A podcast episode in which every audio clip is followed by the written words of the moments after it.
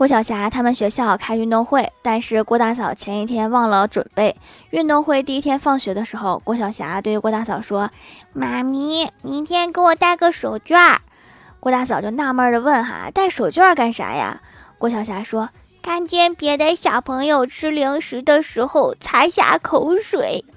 ”快带他去超市吧，看把孩子可怜的。